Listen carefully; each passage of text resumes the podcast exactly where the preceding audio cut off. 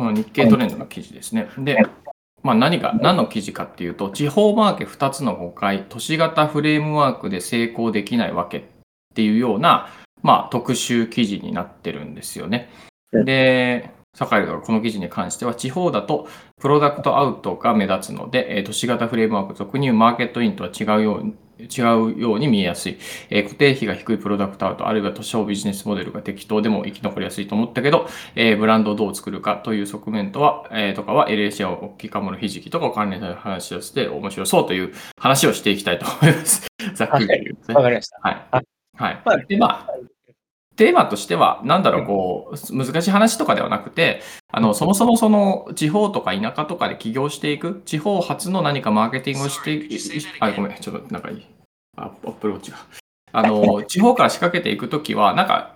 なんだろう、こう、都市、都市っていうか、東京とかでやってるマーケティングっていうものの前提自体ちょっと疑った方がいい。で、これなんかね、岡田監督、あの、日本代表監督してた岡田監督も言ってて、うん、あの、FC 今治で J3 なんですけど、今、あの、結構規模でかいスタジアム建てて、2つぐらい建てたんですよね、もうすでに。で、それの時に言ってたのが、あの、なんか J1 とかに上がるのに、1万人とか3万人とかのスタジアム収容数が必要だっていう条件があるけど、これを見直した方がいいって言ってて、そもそも東京って集客できる数と、愛媛の地方で集客できる数は違うから、J1、東京型の J1 チームと、じゃあ地方型の J1 チームに同じ条件を求めるのって違うよねっていう話をしてて、はい、まさに今日もそういう話につながっていくような気がするんですよね。で、特に都会型のマーケティングとかマーケ手法って結構調べなくても出てくるんだけど、地方のマーケティング手法ってあんまり出てこない。で、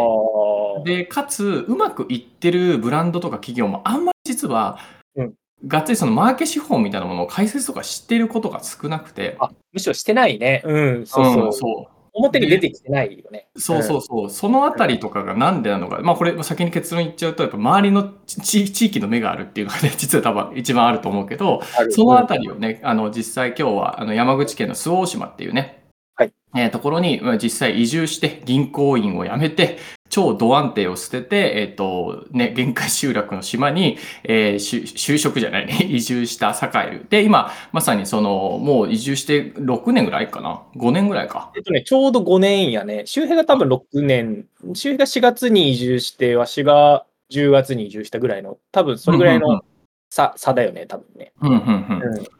そう。で、えっ、と、そこでもうすでにね、その地元の、まあ、ひじき、海産資源を使って、それをブランド化して、ね、僕もサブスクして今日届きましたけど、あの、お芋さんもついてありがとうございました。焼き芋して食べてください。はい、ありがとうございます。で、そういうふうに、まあ、えっ、と、移住して、まあ、地方とか限界集落からブランドを作って売り上げを作ろうとしていて、まあ、その、まあ、まさに成功モデルだよね。サカエルのモデルと、あと僕自身も本当に、えっ、と、人口6000人の島で会社を作る、まあ、フリーランスから会社を作って、今このフリーランスの学校とリブライガキャットをやっていて、多分ね、フリーランスの学校とリブライガキャットって本社どこですかって言うと、大体東京とかなんか都会をイメージするよね。少なくとも多分福岡ぐらいにありそう。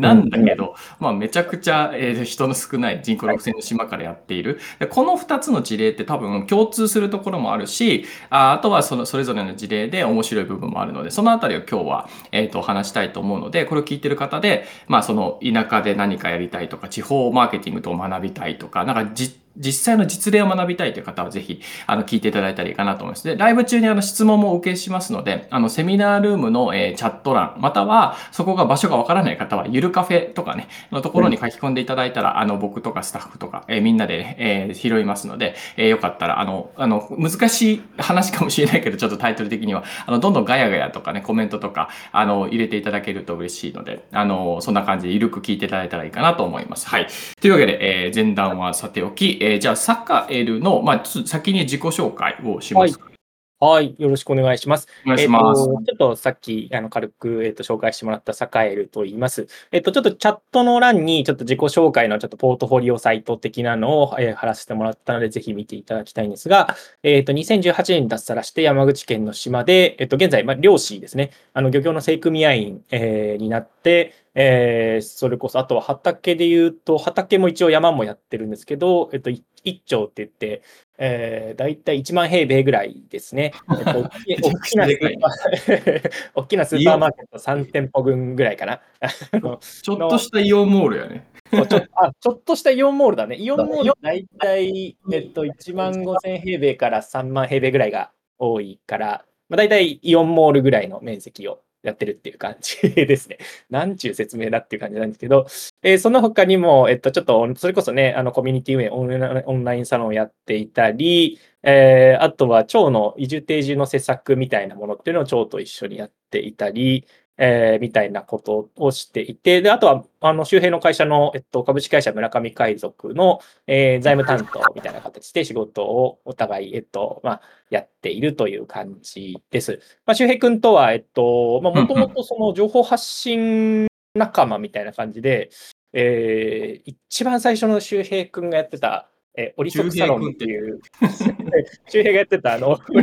リソクサロンっていう、あの、周平の利息をただ返すっていう、えー、わけのわからない、えーと、オンラインサロンの、ね、えー、メンバーだったことが、まあ、きっかけだよね。はい。っていう感じで、今、あなんかこう、まあ、普通にこう友達として仲良くさせてもらいつつ、まあ、お仕事のやりっていうのも、普段、あのいろいろやらせてもらってるっていう感じですかね。はい。今日はよろしくお願いします。そうですね。だから、今、あの、うちの村上海賊っていう会社で、あの、コワーキングスペースをね、えー、LLC ハウスを来年の夏ぐらいにオープン予定で、えー、やるんですけど、大体7500万円ぐらいお金がかかるんですけど、そのうち、まあ、4000万から5000万ぐらい融資を引け、引くために、今、あの、銀行出身なので、ね、サカエルに財務で入ってもらって、えー、本当に、えー、愛媛銀行さん、余銀行さんとか、その地銀さんとかと、えー、一緒にね、面談を結構、もうこの数ヶ月、4ヶ月、5ヶ月ぐらいやってるね。そうそう。ね。はい。それもまた面白い話。そう、だから非常になんかその、僕からちょっと付け加えさせてもらうと、だからさっきやっぱそのファイナンスの目線みたいなものがやっぱり本当に、それは当たり前だから政府、えー、政府投資政策銀行だったっけ？政策投資銀行。うんうん。政策投資銀行にいたので、やっぱその目線みたいなものがやっぱりもうはるかに、あの僕なんか比べても高くて、やっぱそのファイナンスのプロがいてくれるのが非常になんかフリーランスから始めた僕にとっては、なんかこう、経営というところに入っていくためには本当欠かせない視点だったので、非常に社会の存在はありがたいですね。うん。なので、そう、そのあたりファイナンスの話とかも結構フリーランスの クローズドの方では結構生々しい話が あの今後も多分出てくると思うので楽しみにしてほしいんですけど、はい、っていうような感じと、えっと、僕自身はですね、あの、まあ、今、リブライカキャットという、えっと、フリーランスの学校というものを、まあ、えっと、愛媛県今治市っていう15万人ぐらいの都市規模はあるんですけど、島自体は人口6000人ぐらいを切ってまして、どんどんどんどん、あの、高齢化してる。だから、高齢化率と人口規模で言うと、大体エリア含めてですけど、サカエルの、えっ、ー、と、島っていうか、周防島、まあ、周防島全然でかいですけど、あの、うん、まあ、似たような感じのところに。もう全国的に見たらほぼ同じようなもん。うん、同じような感じ。こう半分ぐらいお年寄りで、えー、で、若い人ほとんどいないっていう、うん、そういう状態っていう感じ。えーまあ、でも、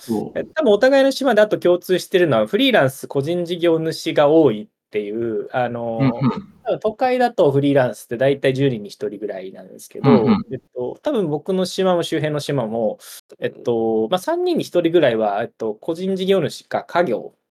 家族従業者、うん、なんでかっていうと農業とか漁業がメイン産業だったりした過去があるんで、えー、まあ、そういう、なんて言うんでしょうね、あのー、そういう歴史的な働き方がちょっとまだ残ってる場所でもあるっていう感じですかね。はい。うんそう、だからサカエルが前昔データ出してくれてましたけど、そのフリーランスが今後増えていく、日本でも。で、今はね、さまさに言った通り10人に1人ぐらい、まあ、もうちょっと増えてきたかなぐらいだけど、アメリカってすでにその副業を含めてフリーランス的な働き方をしてる人が、就業人口の3人に1人。アメリカも結構多いわけですよね。で、その3人に1人っていう率は、実は日本で実現しているところがあって、それは限界集落っていうか、こういう田舎だっていう。そう、だから、なんか、ある意味進んでるんだよね。見方によっては。そうだね。本当そうだね。いや、だからその進んでいるその地方において、あの、なんて言うんだろうな、一周回ってちょっとこう、もともとは、いろんなところでやられていた、なんかマーケティングと言っていいのか分かんないけど、うんうん、販売促進施策みたいなものっていうのが、今、だいぶこう、確一化されてきてしまっていて、うんうん、まあ、今日ね、あの、サカエル自身が考える、その、地方だからこそ取れる強いマーケティング戦略の結論をちょっと最初に、あの、うんうん。私が考えるのね、私の考えるのちょっと言っちゃおうと思うんですけど、それで、えー、まあ、ズバリですね、その歴史と文化に紐づいているっていうことが、うんうん。やっぱり、あの、一番、なんだろうな、な。うーん、強いんじゃないかと思っていて、うんうんうん。で歴史と文化って簡単に真似ができないので、えーはい。まあ、なんて言うんでしょうね、広がりはなかったとしても、深くコミュニティに刺さりやすいっていうところが、うん。うん狭いところに刺さりやすいっていうところがあって、で、えっと、さっきちょっと冒頭で周平君が言ってた、うんうん。えーまあ、リブライブアキャットと、オキカムのひじき、え盛りがやってる、えっと、まあ、煮付けにせずサラダで食べてほしい最高級ひじきっていうことで、えーうんうん。ブランディングをして、えーるんですけど、えその両ブランド、まあ、ひじきと NFT っていう全く違う両者の共通点ってなんだろうなっていうふうに考えてたんだけど、うんうん。え結論ですね、これコミュニティ、なんていうか、金払っただけじゃ買えないよっていうところうんうん。が、えー両方とも結構似てるかなっていうふうに思っています。うん、それはやっぱりその、なんとなくやっぱり、うん、自分たちのちょっとこう、緩いコミュニティみたいなものがあって、えーそういうなんだろうな、お互いの価値観があって初めて買えるものっていう側面っていうのは、やっぱりどこかあるかなというふうに思っていて、えーそれは多分、沖かものひじきも、周辺のリブライブアキャットも、やっぱり価値観が合う人以外にはあんまり売りたくないよねっていう、そういうこう、なんていうか打ち出し方をしている。これが多分地方だからこそ取れる歴史と文化に紐づくマーケティングなんじゃないかなっていうふうに、最初にちょっと、わしが考える結論をちょっと言わせてもらうんいました。なるほど。いや、いや、わかりやすいですね。うん確かに。であと、ちなみに、あの、リブライブはキャットじゃなくて、リブライカーキャットですね。あ、ごめん。ブラック LLAC。いや、よくねう、ライブライクアキャットとかね、よく言われる そうそうそう、ちょっと英語が続きますけど、まあ、うん LLAC ですね。はい。あの、いや、なんかね、あの、2050年の世界っていう、なんか、ヘイミッシュ・マクレイさん書いた本が最近あ出て読んだんですけど、なんかこう、いや、いや酒井が言ってたところにつながるんですけど、その、言語障壁って今後減っていくじゃないですか、AI とかで。英語とか中国語とかも、もう即即座のこうコンテンツ、コンテンツ出したら全部英語とか中国語とかスペイン語になる、現地言語になるって、もう多分、あと2年、3年だと思うんですよ。もっと自然な言語になるって考えたら。で、翻訳ね、翻訳レベルが。で、そうなったら、じゃあ、もう日本の産業とか潰れるじゃんって思うけど、うん実はそうじゃなくて、そういう言語障壁は減っても、何が障壁として残るか、壁として残るかと言ったら、文化だって書いてあったんですよね。あー本当にそうだと思う。文化観、生活のその、まあ、マナーとかルールとか、うん。まあ、別にその、あえて出すわけじゃないけど、僕とが例えばヒンドゥー教の人と一緒に暮らしたら多分僕食べれるものすっごい困るんだよね。そうそうそう、すごいあれなったりとか、あとは逆に日本だとゴミを捨てたりとか、綺麗に使うとかって文化があるけど、やっぱ海外海外の人が入ってきたらトイレが汚くなるとか、あまあ悪いわけじゃなくてね。で、なんかそういう文化の障壁って僕らが思っている以上に高くて、で、あの、AI とかが正直入り込めない部分なんだよね。文化うんとかコミュニティっていうと。で、そこを、が中長期で見たときにすごく強いうんよね。だから、これ地政、地政学的な側面もあって、まあ地政学っていうと、そのイギリスはね、海洋国家で海軍が強かった。で、イギリスはそのヨーロッパの本土と離れていて、攻め入るためには、まあ海かまたは空じゃないといけなくて、まあ第一次世界大戦ぐらいまでは、えっ、と、要するにそのもう本当に海軍が強かったら勝てなかったんだよね。だからイギリスは結構幅を利かせてたと。とはいえ、第二次世界大戦になった時に今度は空から攻めるようになったから、ととは言ってももちろん空から攻めるためには補給点とかも必要だし、ドイツは結構それで苦戦したと。で、まあ、日本とかまさに、えっ、と、アメリカとのね、えー戦いにおいてはそういう空軍とか、えっ、と、海洋戦術みたいなのが大事だったんですけど、そういう地政学的な側面から話しても、そういう文化の壁みたいなものはめちゃくちゃその、海とか山とか にすごい近い。なかなか超えられないっていう。そうだと思う。本当そうだと思う。で、なんだろうな、あのね、あの LLAC もそうだけど、まあ、あの、わしのキカムロもそうだけど、場所って差別化どう頑張ったってできなくて、文化もそう簡単にはな真似できなくて、これはなんでかっていうと、やっぱりその場所であったり地域で、その人たちが過ごした時間って、あの、積み重な地層のように積み重なっていて。なんかそこで生まれる独自のものっていうのって、どうやっても真似できないし、どうやってもやっぱり途中から入りづらいっていうところっていうのはやっぱりうんうん。かなと思ってて、やっぱりそういう意味で言うと、例えば、あの、ね、LLAC でも、最初からこう LLAC メンバーだった人と、最初の村の人のこう結結びつきと、えーなんだろうな、ちょっとこう、してから入った人のむ結びつきっていうのも、今、あの、なんだろうな、ほぼ初期メンバーみたいな感じだから、あの、すごく、なんて言うんだろうな、フラットな感じになってると思うんですけど、うんうん。だんだんこう、なんだろうな、例えば10年後とか20年後とかになっていくと、うーん、そこの、なんていうんでしょう、新しく入ってくる人との差っていうのは結構出てくると思う。うんうん。なんかそういうような感じで、やっぱりその過ごした時間っていうものだったり、えっと、積み重ね、一緒にこう文化を作ってきた、えー、なんていうの、なんかこう、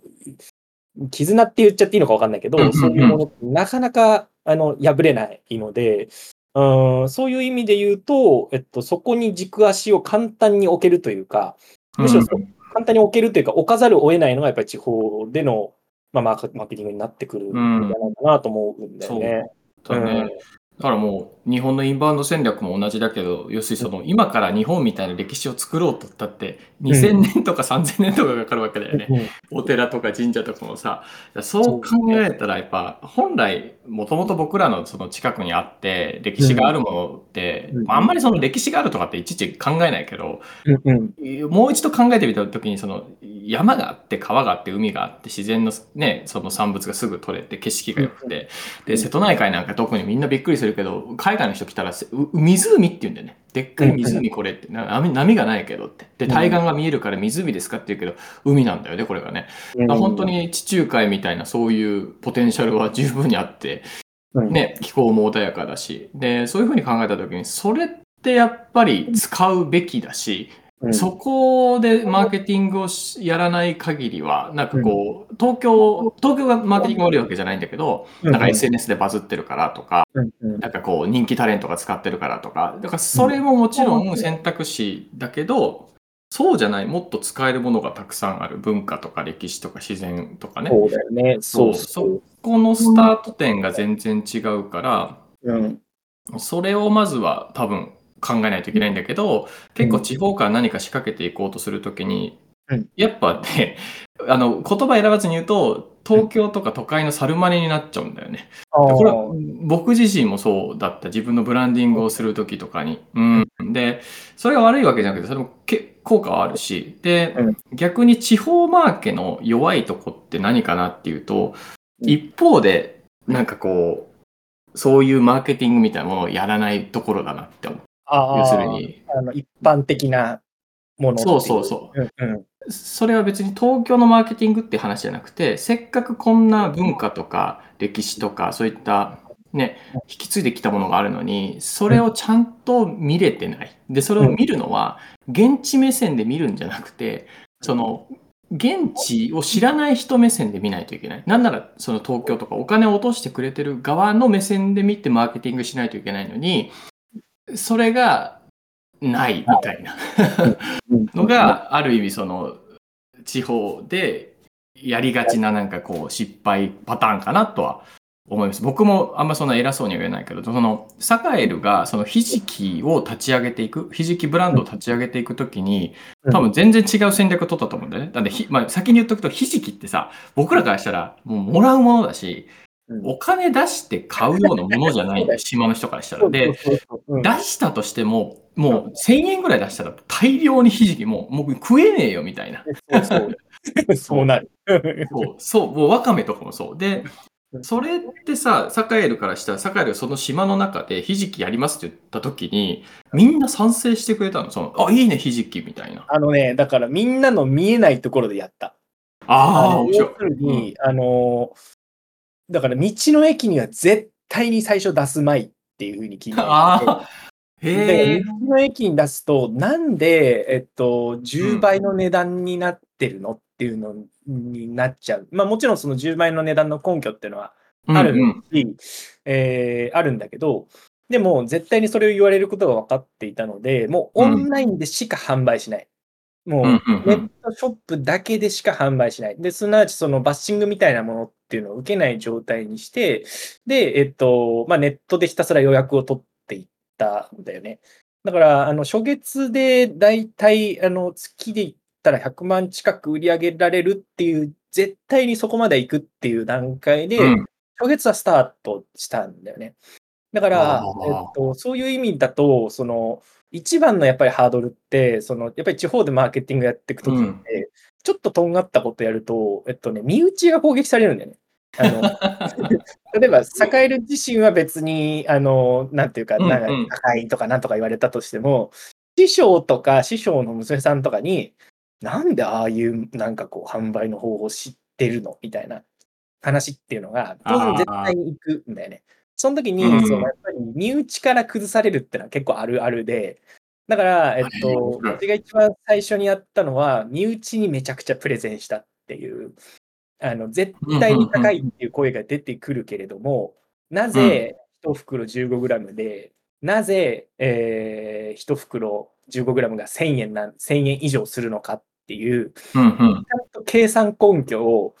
あの作ったね。何袋売るといくらだから、えっと、それこそ、うん東京で言うと平均所得がだいたいね、400万ぐらいだから、島でね、平均所得400万ぐらい作ろうとすると、ひじきは絶対に 15g1000 円でなければいけないっていうふうにプレゼンしたい。ああ、面白い。ええそう。まあ、そういうそ感じで。そもそも、いやけうど、その、しひじきの市場価格というか、島で買ったら、要するに10分の1、いや、サイルの価格の10分の1っていうことで、だから、そうそう1000円出したら 150g ぐらい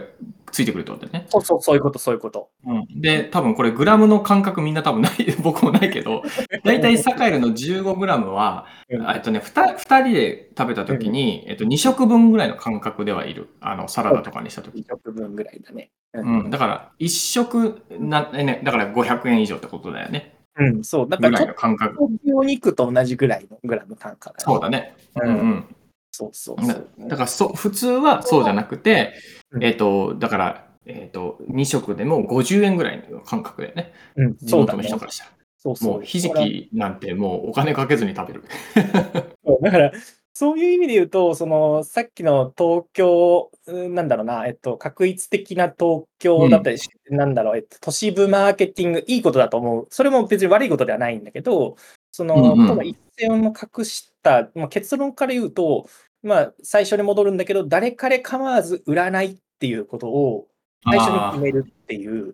うんうん。だから島の人たちにはある意味、もう、見、見、見さえもしないでもらうっていう。あのなるほどね。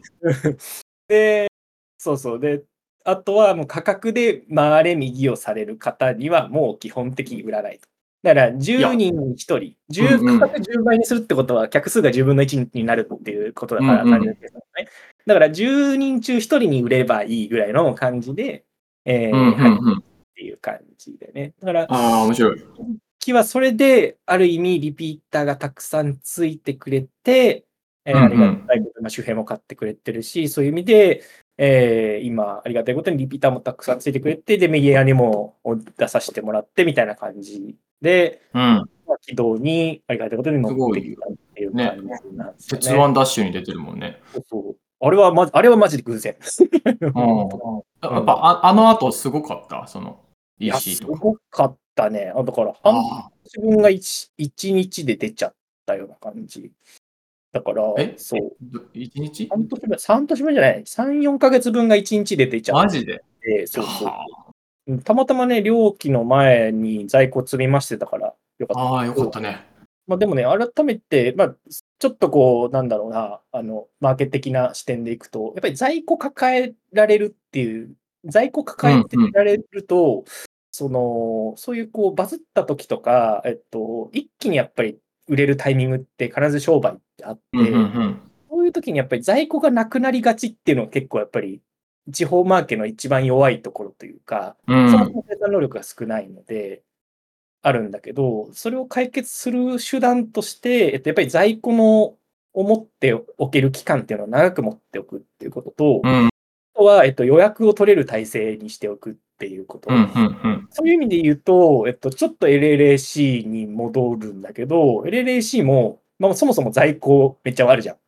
あのある。で、え。っと、あとはなんかこう予約みたいな、待待機リストじゃないけど、す、えうんーで、にコミュニティみたいなのがあって、で、予約も取れる。ね、その、なんていうか、うん、ちょっと予約並び列みたいなものがすでに用意されてるみたいな。うんうん。誰彼構わず売らずに、だけれども在庫を持っていて、で、それは買えないときには列に並ぶことができるっていう、うんうん。そういう三段構えが、えっと、まあ、ひじきにしても LLAC にしてもあるんじゃないかなっていうふうに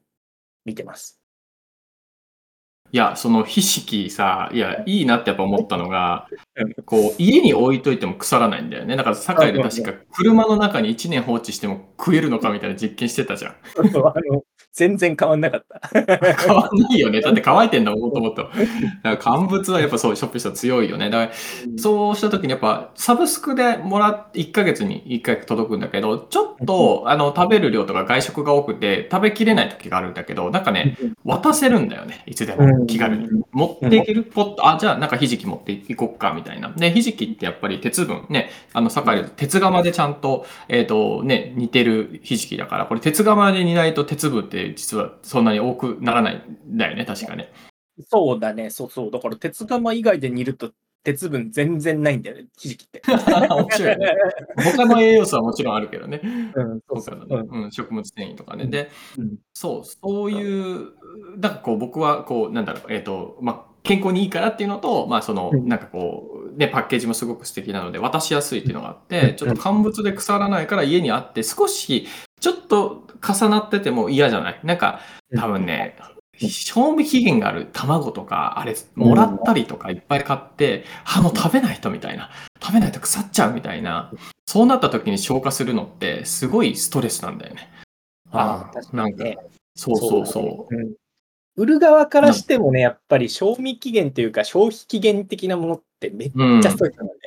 あのそうだよね。私、他にさ、ニンニクとさつまいもを作ってるんだけど、あの、さつまいもはまあさ、長期保存ができるけど、うんうん。ニンニクはさ、生ニンニクで送ろうとすると、マジでなんか数日の勝負なんだよね。で、多分、そこそ今、コメントしてくれ知ってるショッピーさんとかもレモンだからまあまあ、その消費期限長いけど、これがみかんとかになるともうね、ストレス半端ないんだよ。ああ、そうだね。ね、やっぱね、在庫にできる期間が長いものを、やっぱり初心者であったり、ビジネス初心者はまずそっちをやって、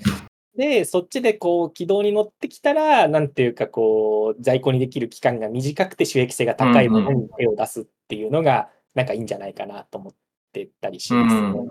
あなるほど。いや、なんかすごい、さすがだなと思ったのは、やっぱりその、じ、じなんかこれ、多分、石油を、石油が出る国で、なんかガソリン売るのと似てるね。なんか、ひじきもさ島とか取れるじゃん。っていうことは、地元の人からしたら、もうそこにあるものなんだよね。ひじきとか、本当に海みたいなのあるからさ。無限に生えてる。そう無限に生えてるもんね。そうそうそう。で逆に取ってくれたら助かるみたいなね。あのペペラも開かないからさ。あの、すね、スクリューも開かないかったりするからね。そう考えたときに、ね、アラブのとこもね、いや、もう黒い、このオオイルが邪魔で、ね、畑ができないと思ってて、それがまあまた、あの、なんだ、エネルギーになるってことが分かって、まあ、ボコボコ油田を開発して、でも多分、わかんないけど、UAE とかカタールとかの人ってあんま石油にお金かかけてない気がするんだよ。確か無料ぐらいの感覚なんじゃないかなわかんないけど。まあでそれねそうそうそうそう。で、それをお金になるとか、地元の人にガソリンを売り始めたら多分商売にならない。うんうんうんうん。で、当たり前で、だってガソリンいっぱいあるんだから、ただなんだからさ、ほぼ。で、そうした時に、要するに、でも石油が出ない国に持ってったらこれ売れるよねっていう、めちゃくちゃシンプルだよね。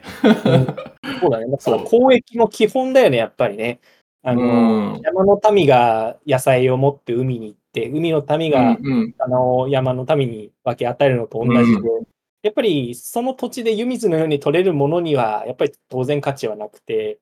だけれども、あの他の土地でしか取れないものだと、やっぱり当然交換価値は高くなるから、うん、うん、えー買いたくなるっていうことだよね。うん。うんそうだね。と、とはいえ、ただひじきを売ったら売ってもダメで、それはね、あ変わらないから、そこをこう自分の売り上げっていうか生活とか年収のレベルを考えて、そこから逆算した価格帯、で、その価格でちゃんと売れるようなブランディングとかマーケティングをしていくっていう、その販売動線、設計みたいなのがやっぱ大事だよね。で、その点、サガエルのひじきは栄養っていうその僕らがやっぱ今気にしてるもの、きね、サプリメントとかで取れるけどな、なるべく自然のもので取った時の嬉しさがやっぱあるよね、健康食品とかって。ね、で、鉄分とかね、えーと、ミネラルとか食物繊維がいっぱいのひじき。で、かつ、それを何か煮付けとか、なんか下ごしらえがあるとめんどくさい。それを、サカリのひじきは乾物で届いて、袋から出して、10分水につけといて、水切って食べたら食えるんだよね。サラダで食べる、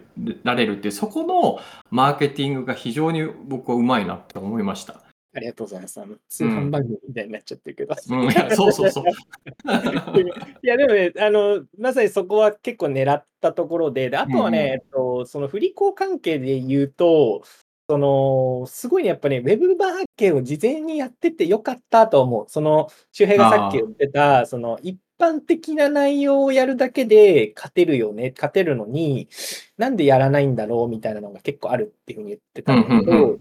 まさにおっしゃる通りだなと思ってて、その通販って、なんだろう、ウェブサイトに、まずこのウェブサイトに何人来てくれたか、で、そのうち、えー、次にやっぱり指標になるのって、何人が、えー、っと、ショップサイトを見に来てくれるか。大体、オキトモリシティの場合、えっと、3人に1人がショップサイトに見に来てくれるんですよね。で、でそして、じゃあ、えっと、そのショップサイトを見た人が、えっと、ショッピングカートに追加する割合って、えっと、10人に1人ぐらいになるんです。10人、6人、6人に1人ぐらいになるんですよ。で、6人に1人になったのが最後、えっと、ウェブサイトアクセスが100あったときに、最後何人買うかって大体3人ぐらいなんです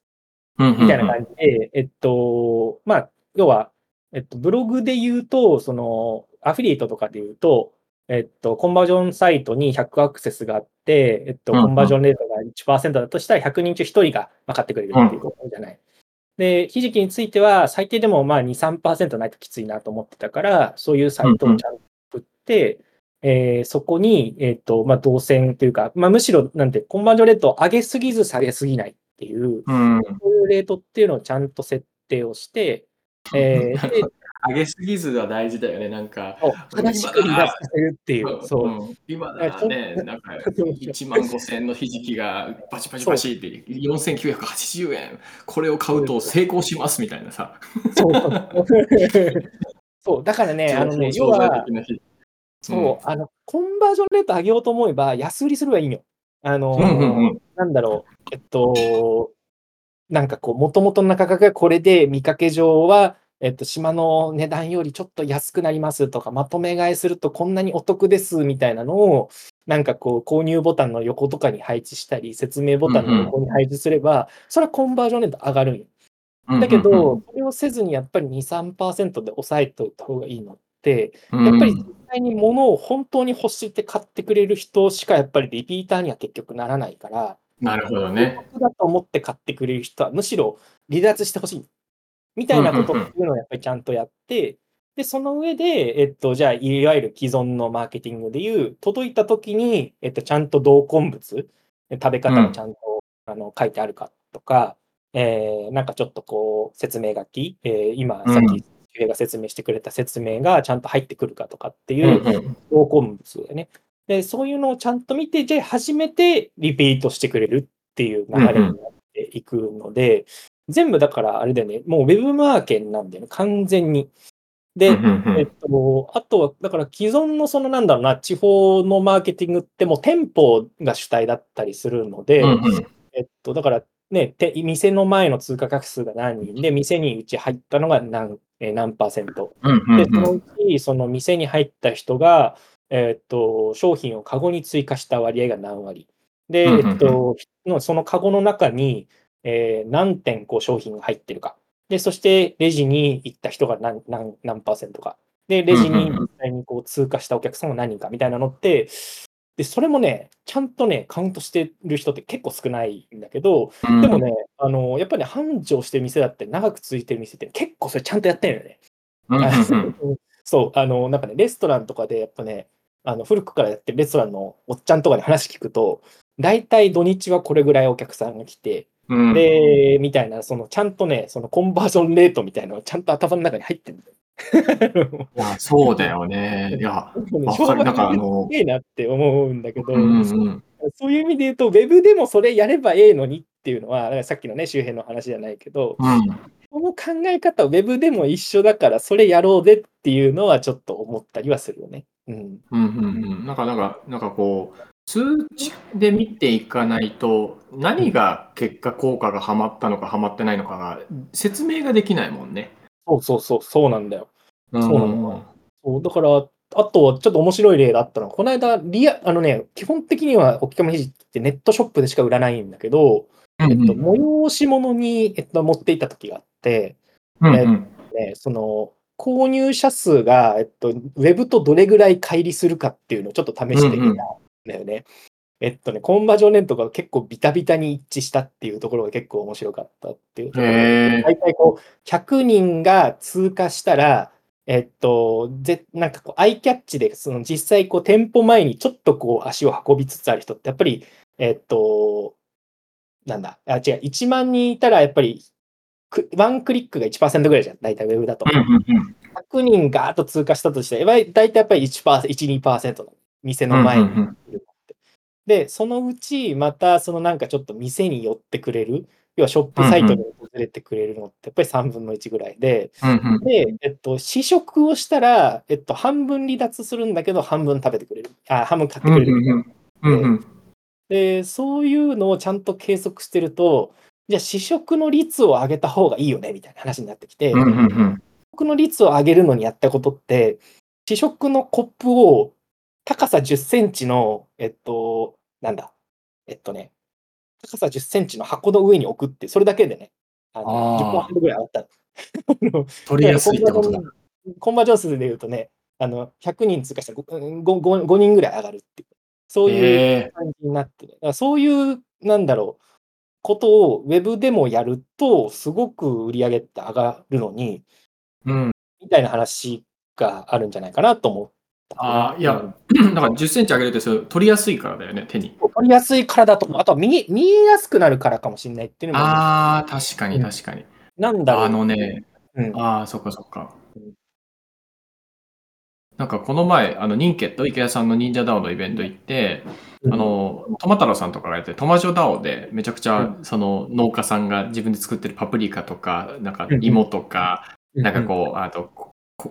コンフィチュールだったっけ？あの、うんうんジャムみたいな名前合ってるかないちごジャムみたいなのをみんな並べてて、お米とか。で、やっぱ試食があるって強いなと思った。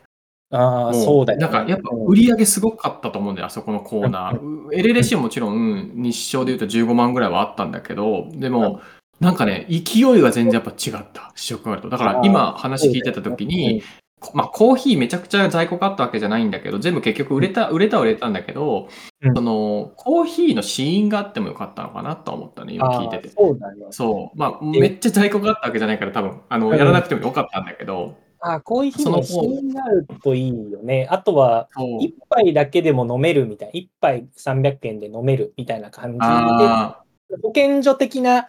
あのーハードルが出ちゃうから、死因の方が多分いいんだけど、あ、うん、そうだね。こう許可いらないやん。うん。いや、そうそうそう。で、なんか、この前、島のマルシェイベントがあって、うちの島で、うん。結構本当に50ブースぐらい出てたのかな？50近いブースだったと思うんだけど、めっちゃ楽しかったので、タコ飯とか、あとサザエ飯とかうん。あって、サザエ飯とかみんな知らないでしょ？食べたことないでしょ？めちゃくちゃ美味しいんだけど、もうね、なんかうん、これこそ地方マーケの強みだなと思って、その、もうマルシェイベントのクオリティが高いんだよ。その、高いっていうのは、なんていうのか、全体とかではなくて、その、出てる商品のバラエティ数とか、豊かさみたいな。そう、まさにね、うんあの、それね、結構数字でちゃんと出てて、統計データでちゃんと出てて、あのね、えっと、地方に行けば行くほど、原材料リッチじゃない。要はその、その辺に、例えば、木がおなんか生えてたり、サザエがその辺に転がってたり、えー、まあね猫がその辺に生えてたりなかなか難しいけど。うん。いや、そうだ、磯に行けば、潮 引いてる時に行けばね、磯はその辺じゃないんだよ。うんそうそう。だけど、原材料立地のうんエリアの、えっと、食品製造業の付加価値額がものすごい高い。はあ何が言いたいかっていうと、そのより儲かる産業が、えっと、土地ごとに違っていて、うんうんで要するに、その原材料立地で原材料が安く手に入る場所うんうんは、それを加工して販売する、えー業者の利益率が非常に高いっていうデータがあって、まあ、なるほど、なるほど。そう。だからそれと同じようなことをやっぱり地方マーケットでやるべきなんで。ちょっとだから地方マーケットにちょっと戻すと、うんうんうん。あの、やっぱりその土地ならではのものって、その土地でありきたりなものかもしれないけど、さっき周平が言ってた、よそに持っていくとちょっと珍しいもの。うんうん。それっていうのをやっぱりちゃんと見つけて、えーで、それをこう、かちゃんと価格付けをして販売するっていうことっていうのが、すごく大事なんじゃないかなっていうところと、あとはそのちょっと試食の話に一旦少し戻るんだけど、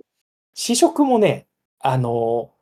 興味を全く持ってない人にプッシュ型で、あの、試食をさせに行くっていうのも試しにやったんだけど、うん。やめた方がいいっていうことに、あ 迷惑だよね。迷惑だし、あの効果がないし、あのうん。自分も疲弊するし、えーだからこれ、あの多分ね、あの都市型マーケの場合は、割と興味のない人にも広告をぐわーっと出すんだよね。うん。で、やっぱりマスマスにアクセスするのが必要で、えものすごいやっぱりね、やっぱり売り上げを固定費が高いから、都市型のね、マーケティングって、マーケティングが売らなきゃいけない商品って固定費が高いから、その分、やっぱりね、あの認知しなきゃいけない、えーお客さんの数であったり、売り上げなきゃいけない、えー要は数量っていうのも当然多くなるから、でそういう意味で、要は、なんだろうな、うんフラダンス見てる人にひじき渡さなきゃいけない。で、その中で一人でも、ね、率はめちゃくちゃ悪くても、一人でも来てくれればまあいいやぐらいの感じ。なところが、場合によってはあると思うんだけど、地方マーケでそれをやると終わりというか、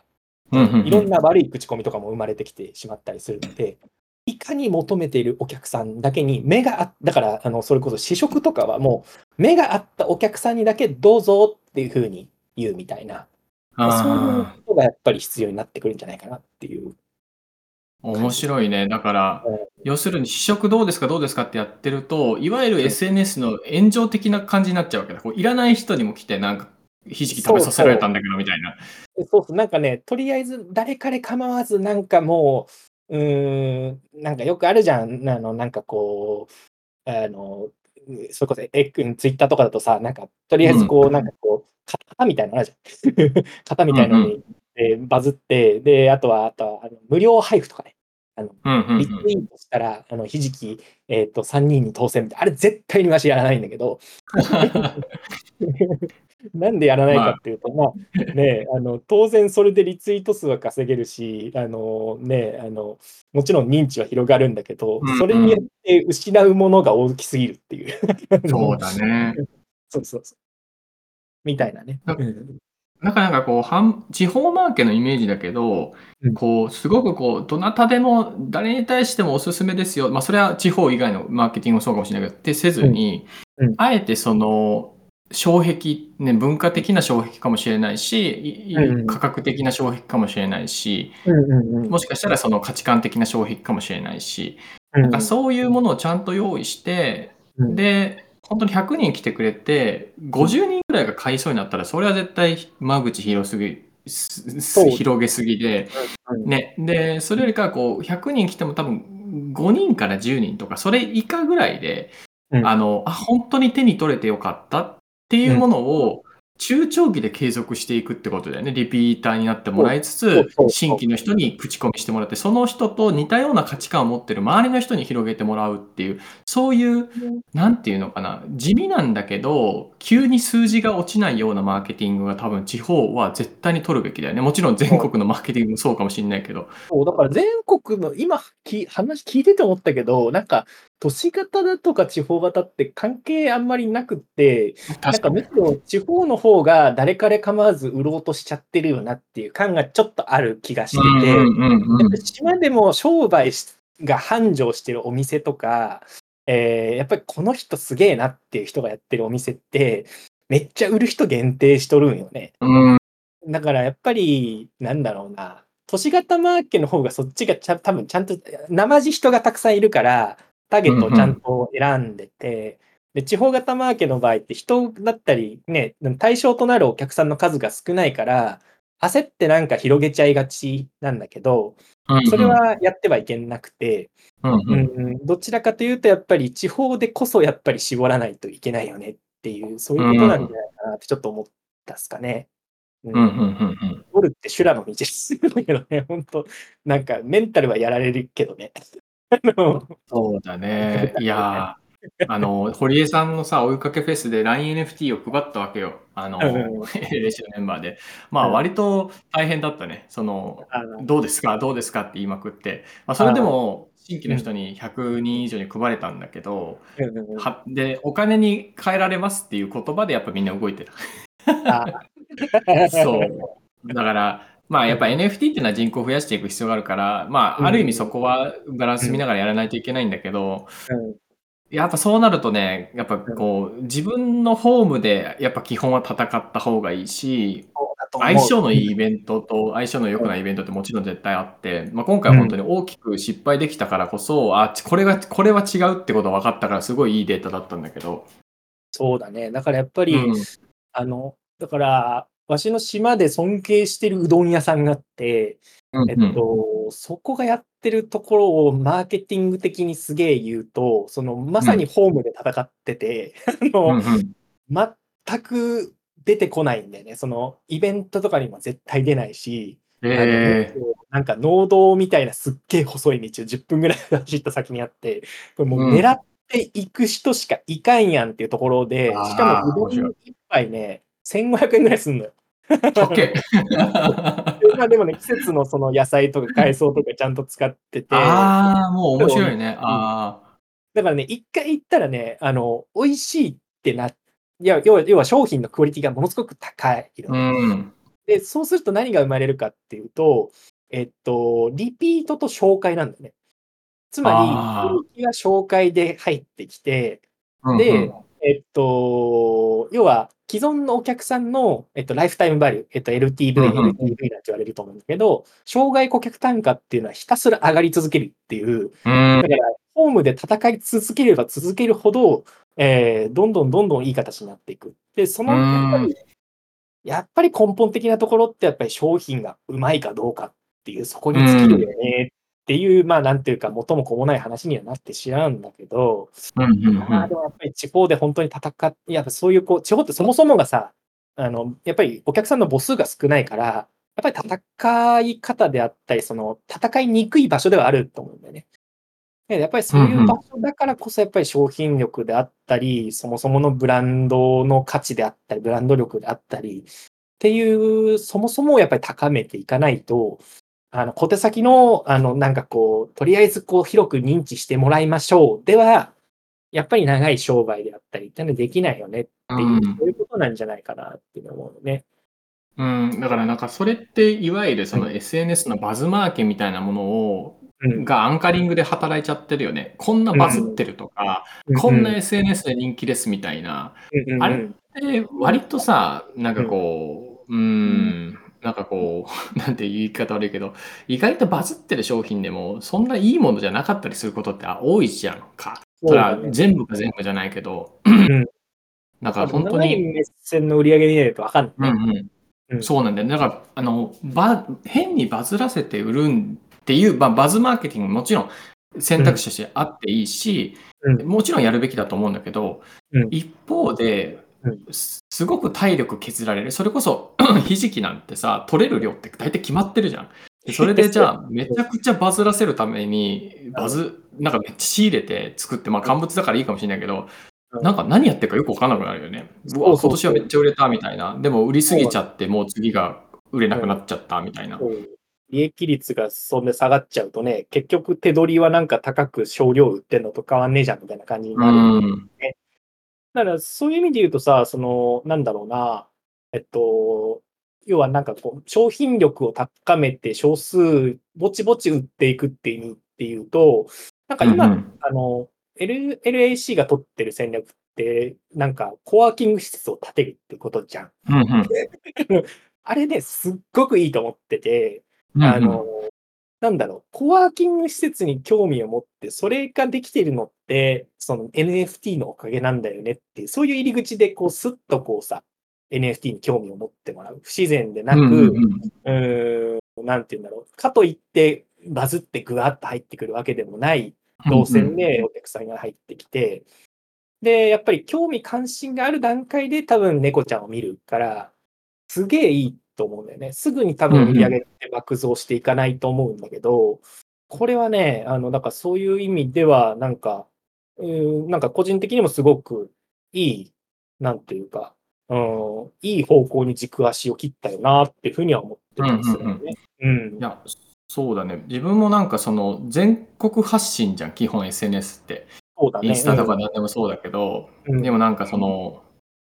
なんかどっかに腰を据えて、なんか城を設けてやっていくっていう、その戦国大名的なマーケティングみたいなものがうん。結構大事かなって最近思ってて。で、そうだね。今日のテーマのその地方だから取れるマーケティング戦略ってとこで例えばうちの会社なんかまだできてに3年2年ですよ。3期目だから、うん。なんだけどもう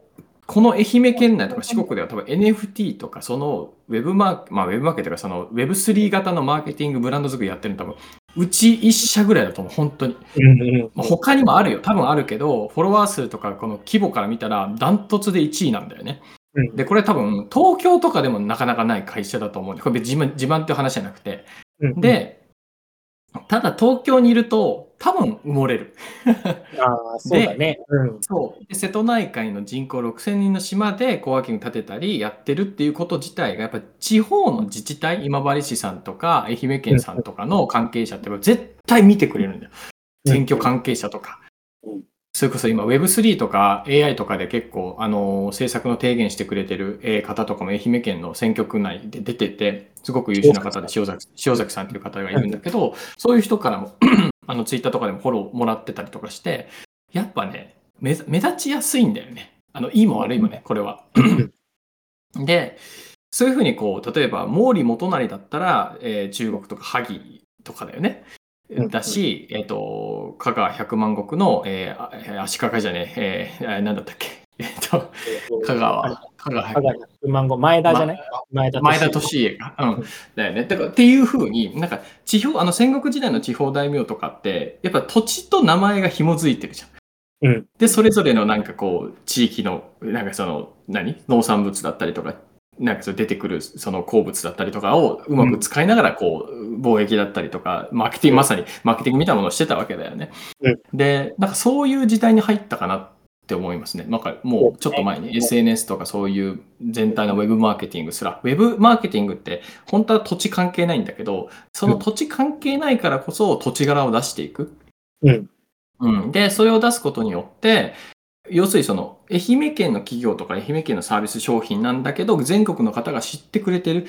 で、かつ、そういう状態だからこそ、愛媛県内の企業さんとコラボだったりとか、自治体ともコラボがしやすいっていう。で、じゃあ自分たちだけがその利益とか恩恵とかを独占するんじゃなくて、それを地域によりもっと還元しますと。だからこう、地方で目立つ大名になりつつ、影響力を外部からももらいつつ、お金も外貨を取りつつ、地方のその地地場の産業とコラボもしつつ、かつそのお金とかを地域に使っていったり、もちろん全国もそうだけど、そう循環させていってる。で、それ自体がまた一つのマーケティングになるはず。そうなる。あのね、うん実際にそうなってて、あの、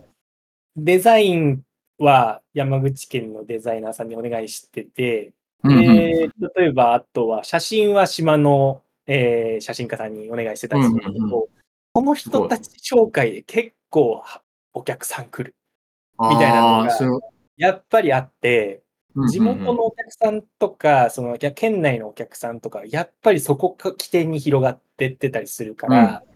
取引先をやっぱり地元にするってすごく意味のあることなんだなってってる。だから金融機関とかも地元の金融機関と付き合っとくっていうのもうんうん。すげえ大事なんだなって、なんか今更ながら思っったりしてるかな。面白い。なんかさ、わかんない。別に東京が、東京東京とか大都市が悪いわけじゃないんだけど、東京の人に発注できたっていう紅葉は多分あんまないよね。多分ないと思うんだよね、これね。いや、はいある人もいるかもしれないけど、うんうんなんか愛媛県で、愛媛県にいる人に発注できたっていうその価値みたいなのを感じるけど、東京に住んでて東京の人に発注できたってあんまないよね。そうだね。えっと、強いて言えばね、東京の人が持ってるコミュニティ内で広がるっていうのはある。うんうんあのうんうん。だから、えっと、神戸、ううちのひじきとかね、神戸で結構広がってるのと、あと東京の一部の地域で広がってたりするんだけど、うんうんあの、なんかね、広い意味でコミュニティも地域じゃん。うんうんうんだから、あの、なんだろうな、あの、どこの地域かっていうよりも、その、なんだろう、売る人がどこの、なんだろう、ち地域という名のコミュニティに属してるかっていうのが結構大事かなっていうふうに思ってるかな。まあ、いずれにしてもでも、まあひじきの場合は、えっと、山口県の手土産に、まあ、であったり、その、贈り物にっていうので、まあ、ブランディングをしてったりするから、うんうんだからそういう意味で山口県のを代表する手土産というか土産にしたいなっていう意図はすごく持ってやってて、そこには結構、あの、県内の人とのやり取りをしてすごい良かったかなっていうふうには思ってるかな。うんうんうんうんそうだね。だから本当、まあ、もう1時間だから話をまとめていくんですけど、はい。あのー、まあ、地方だから取れる強いマーケティング戦略ってことですけど、やっぱりその文化の障壁だったりとか、ねうん、場所の障壁だったり、取れる海産物とか産物の障壁だったりとか、もうそれは、その、ね、あの、外部の人ができないっていうものを、まずは見つけたりとか、もちろんそれを絶対しないといけないわけじゃないんだけど、そこらあたりをやっぱこう目につけておくっていうのは結構今後中長期では大事。で、まあ、それはフリーランスとかこう事業を作っていくかのパターンにもよるけど、まあ、その SNS とかそのウェブマーケティングもしっかりその個人の発信だったりとか、そのサービスの発信もそうだけど、まあ、やるべきことはやっていく。ウェブマーケのそのやつもね。それはあの本当に実店舗とかやっていくのと、まあ、基本的に同じだから、まあ、なんかこう、二人の話の結論としては、なんかこう、ちゃんと地方でウェブマーケとか、そういうブランドとか、しっかりとやっていけば、実は、その行政だったりとか、地域的な応援をもらいやすくて、それはそういう意味で言うと、都市型のマーケティングではなかなか取りにくい。うん、なんかそういう戦略ができるっていうところが落としどころかなと思います。そうですね。うんうん。引き続きだからそういう、だから、わしの感じで言うと、だから山口県でね、あの、漁師って言ったら栄えるが思い浮かぶみたいなうんうん。感じでやってたり、あとね、なんか個人でもね、山口県イラストレーターとかで、で、検索すると上に出てくる人がそういう、そういう仕事をすごい取ってったり、あうちのオンラインサロンにいるね、20歳の男の子が静岡に移住して、静岡で学童野球始めたんだけど、静岡学童野球で検索すると、すごい上の方になんかあの SEO で上がってきて、ひたすら集客がなんかチラシ巻かなくても無料でできたみたいなのがあったりして、だからそういう意味で本当ね、あの、この地域といえので、この地域かけるこの人、あ、違う、この地域かけるこのジャンルはこの人みたいなね、になりやすいうんうんから、だからこれ個人でも、個人のフリーランスの、例えばオンライン秘書とかでもそうだし、うん。えーなんだろうな、デザイナーさんとかでも、えーそうだし、まあ、あらゆる業種でできることかなっていうふうには、うんうんうん。ね。そうですね。うん。だし、これからなんかその地方で、ち なんか割と、いや、最後の話だけど、その地方、田舎だから別に IT とかそういうのよくわかんないみたいな人って多いじゃん。なんかこれ、なん地方関係ねえだろってめちゃくちゃ毎回思うんだけど、うん インターネット関係ないんだから、地方って。だからスマホ使ってるでしょ。うん、そう。だから、そういう理由でなんかこう諦めてる人も結構いるから、うん、今後なんか、ウェブマーケの人材とかがぐーっと強くなっていくのは、多分地方に揺り戻しじゃないけども、東京から遅れてくるのかなって。でそうなった時に、こう、地方のプロダクトのレベルとかマーケティングが上がっていくと、うん。なんかその GDP じゃないけども、うん。あの、そういった所得だったりとかも上がりやすくなるから、まあ、うん。移住するかどうか、まあ一旦置いといてなんですけど、なんか割とそういうちゃんとやるんだったら地方の方がレバレッジ効くんじゃないかなっていうのはなんか思いましたね、最後の話ですけど。そうだね。うん。そうはい。ということで、何か質問とか大丈夫そうかな？また、あの、後日これ、アーカイブもね、あの、流れますので、えっ、と、アーカイブは、えっと、聞くだけフリーランス講座の方で流しますかね。で、えっと、無料で配信しましょうかね、これはね。で、えっと、アーカイブ聞いてくれてる方は、あの、コメント欄とか質問とか、あとはツイッター、まあ、X とかで、えー、何かあれば、あの、フリ、フリコっていうハッシュタグをつけていただけると、あの、確実に、えー、見つけられると思いますので、はい。えー、ぜひぜひ、えー、ライブで聞いていただいた方も50人ぐらいいましたね。はい。ありがとうございました。質問とかはね、それこそ、フリコー内でまたいただけたり、ね、あるいは、なんか、具体的な質問がある人だ、あの、事業作りラボとか、えー、結構クローズドの部屋に結構がっつり相談に乗ってもらう、もらえる部屋があって、下がり自身もそこに出入りして、うんうん、結構具体的なアドバイスであったり、こう、なんていうか、お互いにこう、なんていうか、こう、アドバイスし合うみたいなことっていうのも生まれてたりするので、そう、ね、えー、そういう場所をちょっと活用してもらうっていうのも、僕も刺激になるし、多分皆さんにとっても刺激になると思うので、せっかくのコミュニティなんで、そういうなんか、お互いにこう、なんていうか、お互いのこうマーケティング手法をこうこんなこと試したよみたいなことっていうのを振り子内でやり取りできたら嬉しいななんてことを思ってたりします。はい、そうですね。だからビギ、ビギナーっていうか、この、えっ、ー、と、オープンキャンパスを見てる方で、えっ、ー、と、そのクローズドコミュニティも実はあります。で、こっちがさっき言った事業作りラボとかで、もう結構この事業の壁打ちだったりとか、ファイナンスの相談だったりとか、結構こう、あの、リリアルっていうかね、がっつりとした、え相談とかができるようになってます。で、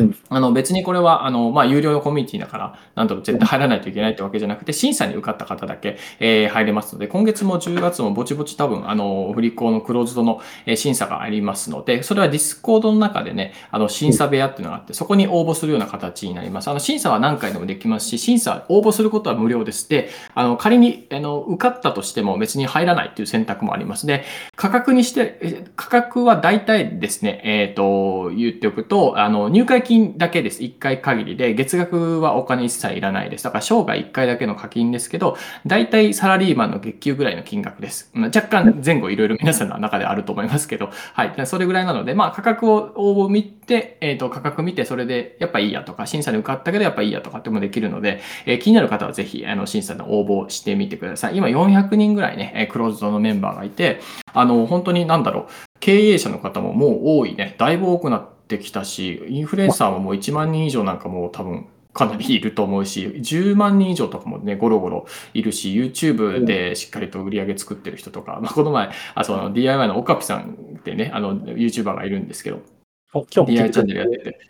あ、そうね、奥さんいますね。で、なんかね、YouTube のこの設定をすると売上高が上がりましたっていう、あ、そんなものがあったんだっていう、これは実はあの僕の島の YouTuber にもね、シェアしておきましたけど、そういう結構、みんななんか前線で YouTuber、YouTube やってる、経営者で経営者やってる、ね、こんなハンドメイドやってるとか、いろんなこうね、裂かれたひじき作ってる、これ最前線でやってる人たちの、まあ、悩みもそうだし、こうやったらうまくいったとかっても聞けるし、そういう人にこう相談もできたり、で、僕自身ももちろん答えたりするので、あの、うん、ぜひそういうちゃんと事業を作っていくとか、こういったフリーランスとか、こう、誰もが自分の生き方に自信を持っていけるような社会とか世界を作っていきたいっていう方は、ぜひ、あの、無料でももちろんね、あの、これフリーランスがこう入れて、あの、学べますけど、よりそういった世界を自分もコミットして作っていきたいっていう方は、皆さんの参加がね、そういった社会とか、この振り子を動かす、えー、原動力になっていきますので、あの、講師とか、あとは仕事の発注とかも結構ね、ありますので、ぜひ興味ある方はまた今月のタイミングで応募していただけると嬉しいです。そんな話でございました。あ、次のセミナーの案内もしておきましょうか。次、えー、誰でも YouTuber になる、まずは月1万稼ぐための YouTube 講座ということで、10月の28日の土曜日ですね、今月末にさっき言ったオカピさん、ね、あの DIY のチャンネルをやられてるオカピさんの、えーと講座があります。はい。えっ、ー、と、990円。これは、あの、そっか、あの、ウェブセミナーですね。990円でございます。で、割引は400、まあ、1000円だね。ランチ代1回分ぐらい聞けますね。で、クローズのメンバーの方は、えっ、ー、と、クローズと割り、多分無料で見れるのかなこれね。はい。そういったクローズのメンバーは無料で見れるようなものもあったりとかしますね。はい。えー、地域さんありがとうございました。地方プラス職業で検索してもらえるのいいと思います。いや、地域さんもコーチだからね、絶対いいと思いますよ。えっ、ー、と、コーチ、リモート、経理とか、うん、もういいかもしれない。まあ、それ以外も多分あると思いますけど、はい。そんな感じですかね。であと、まだね、ちょっとね、まだ次のイベントがあります。これウェブセミナーだけど、えっ、ー、と、フリッコのオリエンテーション、フリーランスの学校の使い方、このディスコード使い方とかのオリエンテーションが10月の23日にありますね。9時から。で、その次が10月の26日9時からチャット GPT のワークショップ、えー、小場旦那さんがね、チャット GPT の使い方とかをワークショップしてくれます。これ10月の26、えー、9時から。で、さっき言った12月28日の8時からは、夜8時からは、えー、YouTube 講座。で、あと次、10月の30日、こっちもありますね。えっ、ー、と、子育て中でもアフィリエイト収入が途切れないコツということで、カーリーさんにね、えー、リンさんっていう方がインタビューしてくれますということで、結構目白押しなので、えー、YouTube 講座以外全部無料で、えー、聞けるやつかな。はい、聞けるやつなので、ぜひよかったら参加してみてください。詳しいイベントはですね、このフリーランスの学校のディスコードの、えー、一番フリーランスの学校っていうとこをポチッと押したときに、あの、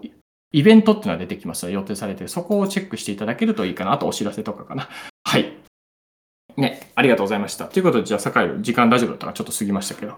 大丈夫でございます。はい、ありがとうございました。ということで、はい、えー、酒井のところのひじきもぜひぜひ、あの、今日リンク貼っておきますので、覗いてみてください。ボイシーのあの概要欄のところに酒井のね、えー、ひじきのこととか、えー、X のプロフィールとか貼っておきたいと思います。はい、ということで、じゃあ、えー、皆さんありがとうございました。ありがとうございました。はい、失礼します。